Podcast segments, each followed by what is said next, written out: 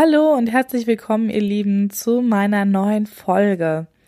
Oxytocin, das Liebeshormon. Und was es damit auf sich hat, möchte ich euch heute erklären, weil mit diesem Hormon einfach so viel Bindungsarbeit stattfindet. Das macht für uns die Bindungsarbeit. Das ist so ein wichtiges Hormon, dass ich das direkt jetzt am Anfang nochmal von meinem Podcast beschreiben möchte.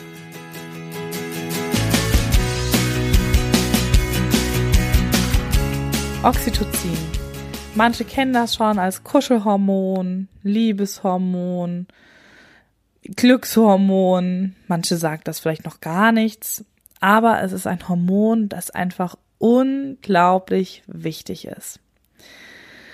Oxytocin wird ausgeschüttet bei Berührung. Also wenn wir uns berühren, am besten bei Haut auf Haut Kontakt. Und nicht mal nur, wenn ich berührt werde, sondern auch wenn ich jemanden berühre oder wenn ich auch mich selber berühre. Also wenn ich mir selber eine Gesichtsmassage gebe oder meine Füße massiere, meine Hände, wird auch Oxytocin ausgeschüttet. Oxytocin ist das Hormon, was in der Liebesnacht ausgeschüttet wird, wenn wir zum Höhepunkt kommen. Es ist aber auch das Hormon, was während der Geburt ausgeschüttet wird, wenn unser Kind zur Welt kommt. Und es ist das Hormon, was ausgeschüttet wird, wenn wir stillen und der Milchfluss zum Fließen gebracht wird. Also ihr seht, ähm, es ist ein Hormon, was uns immer begleitet und was enorme Wichtigkeit hat. Und es gibt eben auch ganz viele Störfaktoren für dieses Hormon. Also es, es kommt jetzt nicht einfach so, daher, sondern es braucht eben auch ähm, den gewissen Rahmen, damit es sich zeigen kann. In der Liebesnacht ist uns das immer ziemlich klar. Also wir können eben nur den Höhepunkt erreichen, wenn wir uns richtig fallen lassen können, loslassen können, die Kontrolle abgeben, Hingabe, Leidenschaft, was euch dazu einfällt. Nur dann kann sich dieses Hormon zeigen, nur dann können wir wirklich den Höhepunkt erleben, wenn wir uns sicher gefühlen, geborgen fühlen, vom Partner gehalten fühlen oder der Partnerin. Während der Geburt ist das genauso. Oxytocin wird dann ausgeschüttet, wenn wir voller Hingabe unser Kind auf die Welt bringen können, wenn wir uns sicher fühlen, geborgen fühlen, gehalten fühlen. Das Problem ist nämlich bei der Geburt immer, sobald negative Gefühle wie Angst, Sorge, Stress dazukommen, dann schüttet unser Körper auch die entsprechenden Hormone aus. Das sind dann die Stresshormone, Katecholamine genannt. Und Oxytocin kann nie gleichzeitig oder überhaupt Glückshormone können nie gleichzeitig mit Stresshormonen ausgeschüttet werden. Also auch die Endorphine bleiben dann aus, die ja sehr schmerzlindernd sind während der Geburt. Es kann immer nur das eine oder das andere da sein. Und von daher ist während der Geburt eben genau dieser Rahmen, den wir auch bei der Liebesnacht brauchen, unglaublich wichtig, dass wir uns da wirklich wohlfühlen, wirklich sicher fühlen, dass wir loslassen können, die Kontrolle abgeben können. Und das kann bei jeder Frau sehr unterschiedlich sein.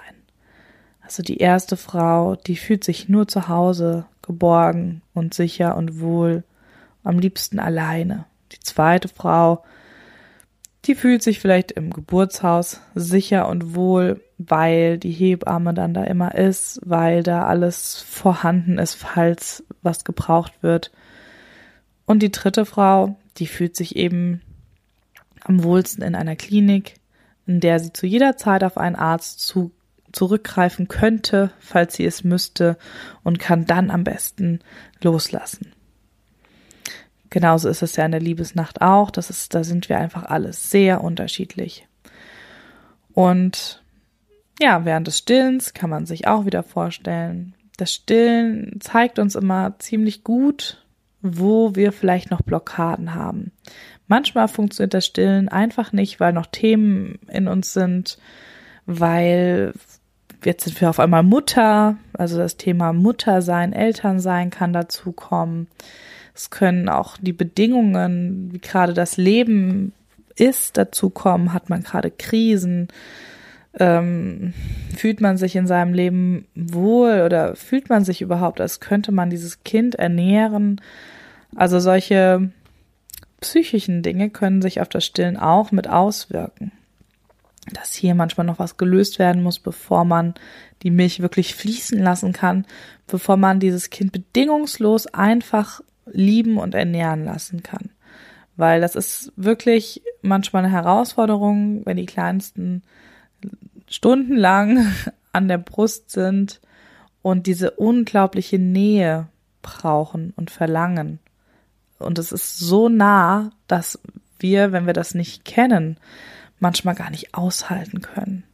Also manche von uns haben eben eine ganz andere Kindheit erlebt, ganz andere Babyzeit erlebt und dann ist es für uns auch schwer, wenn wir sowas aushalten müssen. Darauf gehe ich aber noch mal in einer anderen Folge ein, wenn es darum geht um die Bindungsvererbung. Ja, das ist sehr spannend und deswegen weil Oxytocin einfach immer dann, wenn eine Bindung stattfindet, Liebesgefühle kommen, äh, da ist, wollte ich das heute nochmals eine wirklich einzelne Folge machen, weil darauf jetzt ja dann auch viele Folgen aufbauen. Also wann immer wir wieder von Bindung sprechen oder wenn ich von Berührung, Bindung durch Berührung spreche, um die Frühchenpflege spreche, um Bindungsaufbau von nicht leiblichen Eltern zu Kindern spreche, dann spielt auch immer dieses Hormon einfach eine wichtige Rolle und natürlich auch für die Geburt und die Babyzeit. Ja, ich hoffe, das war interessant für euch, das nochmal so zu hören. Manche kannten vielleicht auch schon einiges davon. Für manche war vielleicht wieder was Neues dabei. Ich freue mich, wenn ihr es kommentiert gerne unter dem YouTube-Video, was ich wieder einstellen werde auf Nestkinder und mir dann nochmal Rückmeldung gebt, ob euch noch was gefehlt hat oder ob ihr euch was wünscht.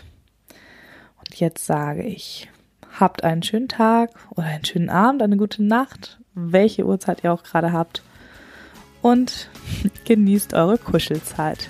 Macht's gut. Tschüss, eure Annabelle.